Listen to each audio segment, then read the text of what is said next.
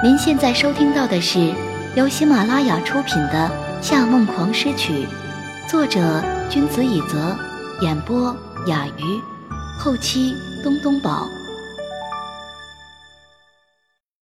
第二乐章：艺术伦敦。翌日正午，黑色轿车朝着国际机场的方向驶去，高架两旁是闪闪发亮的高楼。均由墨绿玻璃拼接而成的方形建筑，它们像装上了一面墨绿的宝蓝的镜子，又像是微波荡漾的海底宫殿，在彼此的身上摄影出清晰的倒影。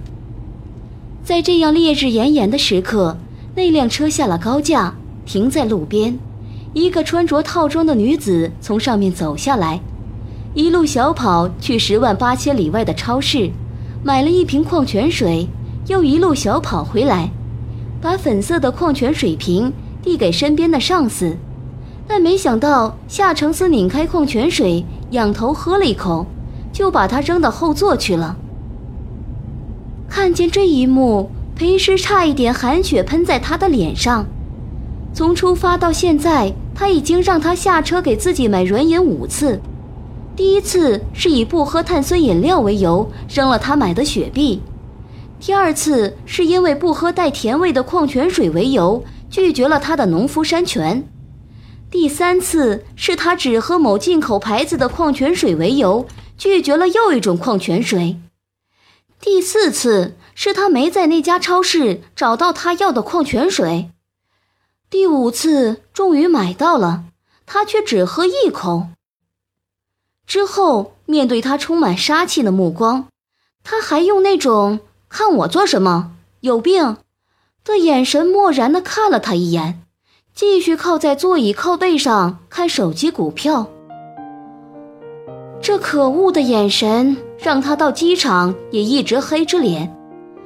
他这样的表情，配上身边模特一般精致却面无表情的上司，让人不由自主退避三舍。还差点吓坏小朋友。可是夏承思对他的折磨绝不仅限于此。候机室里，他让他去找前台要 WiFi 的密码，他总算把密码要回来，他却用都没有用，一直在用手机上网。他叫他去弄吃的，然后又犯了老毛病，让他一个人把食物解决掉。好不容易登机。他总算愿意动一动那高贵的手，自己把笔记本电脑放在行李架上，坐下来又开始发号施令：“去给我倒点喝的。”好在他早有准备，把刚才过安检后买的一瓶矿泉水掏出来递给他。他看了一眼矿泉水，朝着前方扬了扬下巴：“我不想喝矿泉水，去倒橙汁。”裴师的忍耐度终于在这一刻达到了极限，他抱着胳膊，正襟危坐地对着夏承思：“夏先生，我们能商量一件事吗？”夏承思这才把眼睛从 iPad 上转移到他脸上，看见他那张漂亮却怯懦的脸，他的火气更大了，开门见山说：“第一，飞机还有几分钟就要起飞了。”除非你现在把我变成一个橙子，否则把我拧成麻花，我也没法榨出橙汁给你。第二，如果你想喝的是飞机上那种橙汁，麻烦你找空姐要。第三，即便你是我的上司，也能否请你不要这么 bossy，不要总用命令的语气和我说话。刚说完这句话，恐惧感就如黑夜降临般排山倒海涌来。他顶撞的人是谁？夏承思。接下来十年都可以让他做牛做马的顶头上司夏承思。无奈覆水难收，他只能憋着气，做好被他说裴秘书下个月的工资自己扣掉，再顶撞我扣两个月的准备。任谁也不会猜到，夏承思静静地看了他一会儿，只说了一句话。这是三件事。裴师像是中了美杜莎眼波攻击，石化在机舱内。谁知紧接着，夏承思的嘴角竟自然扬起，眼中露出了淡淡的笑意。温暖的阳光透过窗子洒进来，把他的脸照得犹如峡谷般轮廓分明。看见他的面容，他的脑袋变成了一片空白。可是更让人无法猜到的是，他说出的话竟是：“帮我找空姐要一杯橙汁吧。”阿诗，你觉得呢？他咬字特别清晰，字正腔圆，音色低沉，比南方人标准，又没有北方的官腔，是在商业领域男女通杀的说话方式。几乎所有搞贸易风投地产的人都是这样说话，他却因为做得最好而令人印象深刻。他对他说话的所有印象。都停留在各种各样的谈判中、公司活动中、商业聚会中。可是这一次，他说话却是用如此温柔的语气。当那个委婉的呢，略带上扬的音调说出来，他的神经中枢有被雷电瞬间击中的感觉。他腾地站起来，跑到前面去把空姐叫了过来，直到空姐说。裴小姐，你可以在座位上按键呼叫我们。他才反应过来自己做了什么傻事。他喝过了饮料，把杯子放在一边。飞机终于快要起飞，他又回头对他说：“我觉得还是系上安全带比较好。阿诗，你觉得呢？”飞机飞到高空，指示灯上系安全带的灯灭了。夏承思又抬头看看行李架上的笔记本电脑，微笑道：“帮我把麦克拿下来吧，阿诗，你觉得呢？”他终于崩溃了，夏先生，都是我的错，请你用以前的态度和我说话吧。他脸上的笑立刻烟消云散，恢复了以往冷冰冰的态度，抬了抬下颚，去拿麦克。看见他恢复正常，他觉得舒服多了，帮他把笔记本拿了下来，然后他靠在座椅靠背上，发现不远处的空姐们都在看着夏承思，兴致勃勃地悄声议论着什么。头等舱都是几个人伺候一个人，所以八卦的时间也特别多。他想，如果坐在这里的只有夏承思一个人，他们早已想尽各种方法。在他的手机里留下他们的电话号码，他咂咂嘴，无奈的在内心叹气。这男人的外表可以媲美奥兰多·布鲁姆在《魔戒》里演的精灵莱格拉斯，实际内心住了一只伏地魔。如果世界上所有的人都和他一样生活，那这世界恐怕就没有喜怒哀乐，只有强力竞争与高速运转了吧。可他又时常觉得，这样理性其实未必是坏事。等夏承思再次注意到他，他已沉沉地睡了过去。他的睡相很甜美，睡姿却东倒西歪，手袋也几乎要掉在地上。他刚想把他扶起来，却看见里面几片白色的包装物。他愣了一下，又看看他因疲倦而格外放松的睡颜。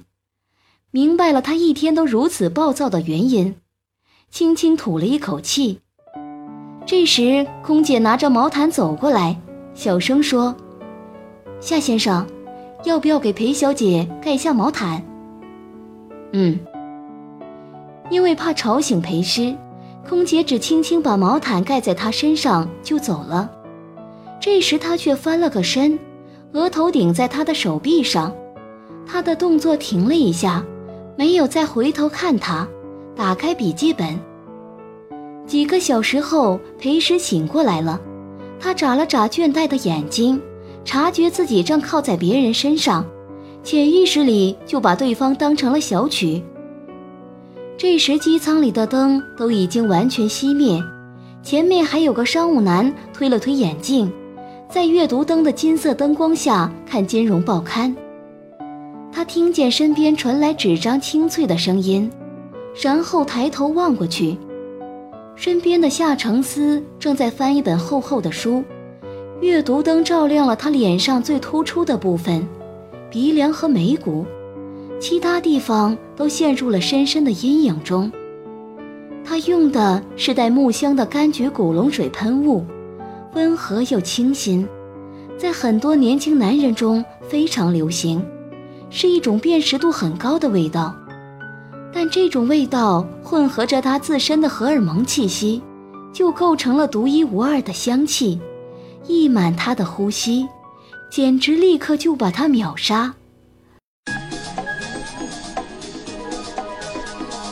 您正在收听的是由喜马拉雅独家发布的《夏梦黄诗曲》。当然，再多吸引力。也无法抵御紧接而来的惊吓，因为他发现自己一直靠在他手臂上睡觉，而他好像毫无意识一样看书。他好像被电棍抽了一下，猛地坐起来，慢慢缩到毛毯里。他的脖子几乎没动一下，就瞥了瞥眼睛看看他，又继续把注意力集中在手里那本安兰德写的《源泉》上。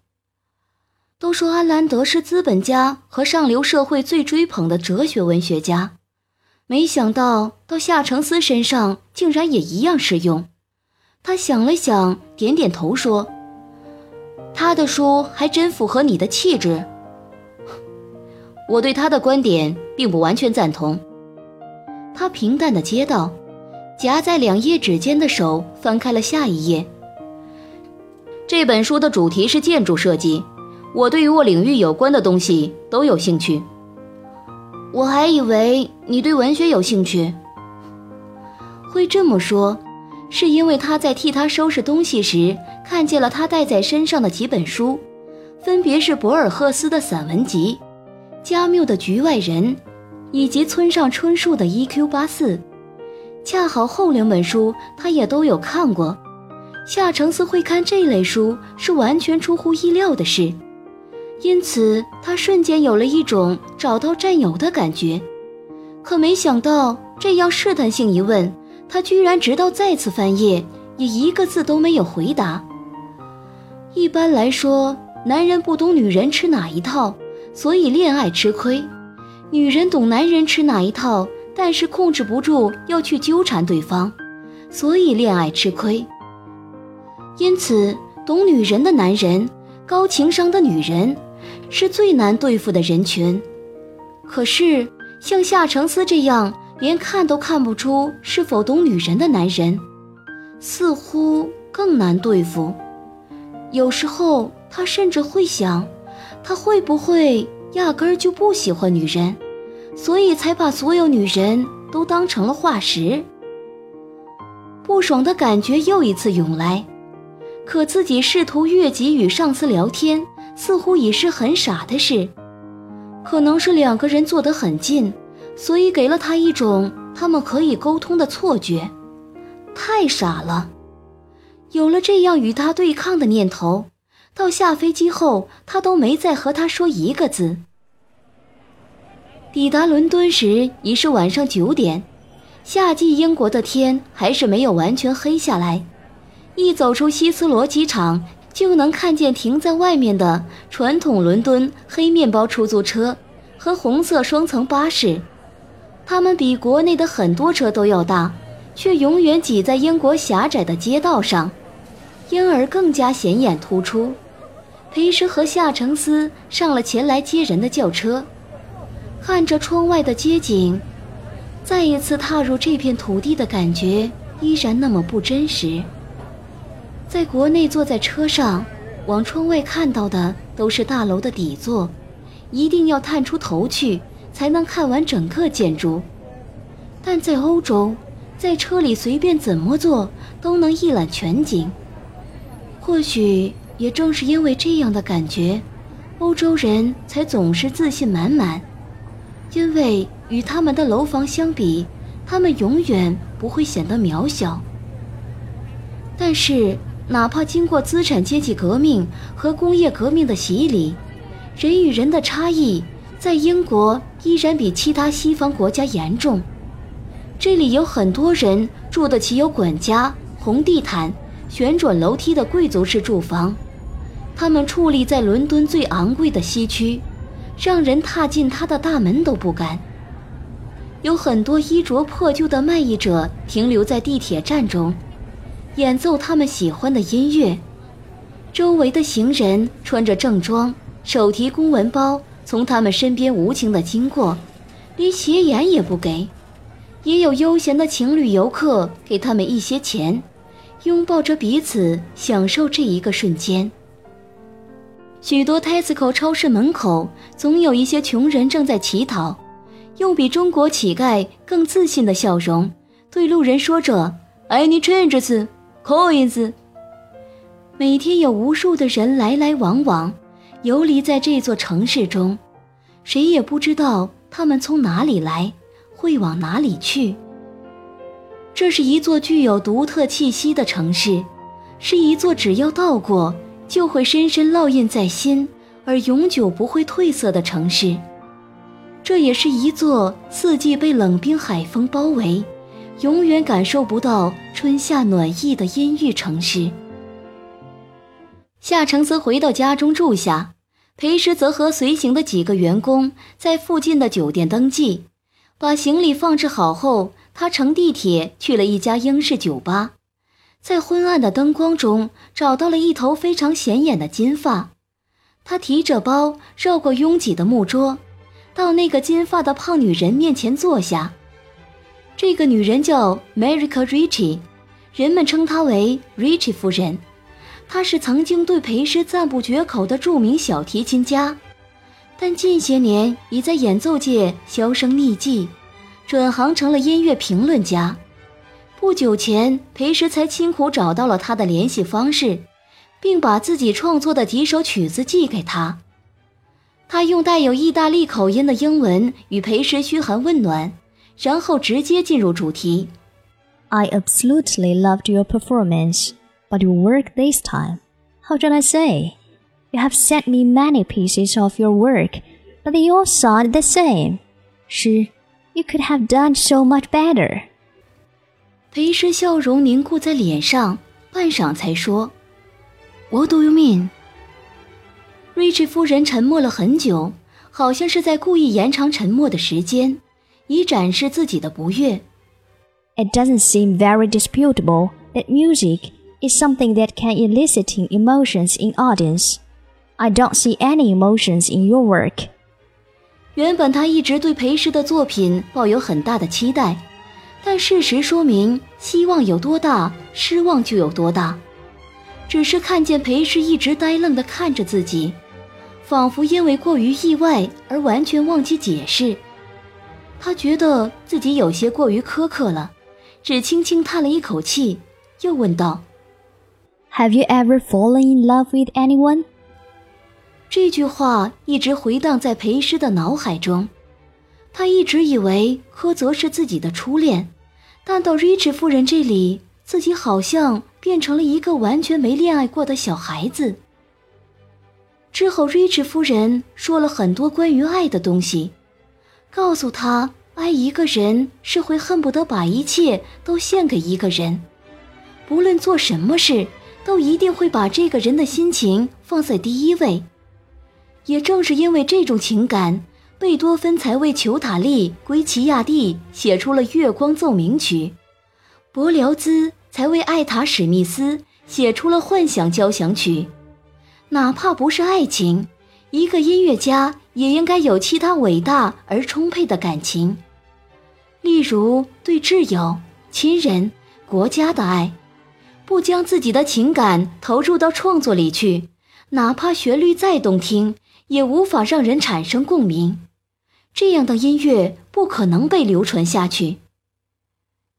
经过 Richie 夫人的提点，他才发现，他可以在演奏曲子的时候全身心的投入，可一旦涉及到了创作，他确实就像被困在了什么牢笼中一样，完全无法释放自己的感情。不。是无法释放，还是他真的没有感情呢？他自己也发现了这个问题。他的曲子永远都与被夏娜偷走的那首如出一辙。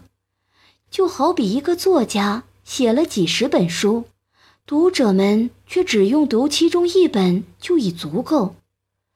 这无疑是对一个创作者而言最可悲的事情。不过，在音乐上，裴植一向有着常人无法媲美的毅力。第二天晚上工作结束后，他就带着一叠空白五线谱，临时赶到鸽子广场旁的圣马田教堂。买了一张教堂烛光室内乐表演的票，想要去寻找灵感。他想起以前在伦敦读书的时候，自己所有的钱，除了给小提琴换弓毛、换琴、护理，几乎都花在了这上面。时隔多年，他又回来了，这样的感觉令他怅然若失，却也令他感到安全。听众朋友。您刚刚收听到的是由喜马拉雅出品的《夏梦狂诗曲》，作者君子以泽，演播雅鱼，后期东东宝。更多精彩有声书尽在喜马拉雅，感谢您的收听。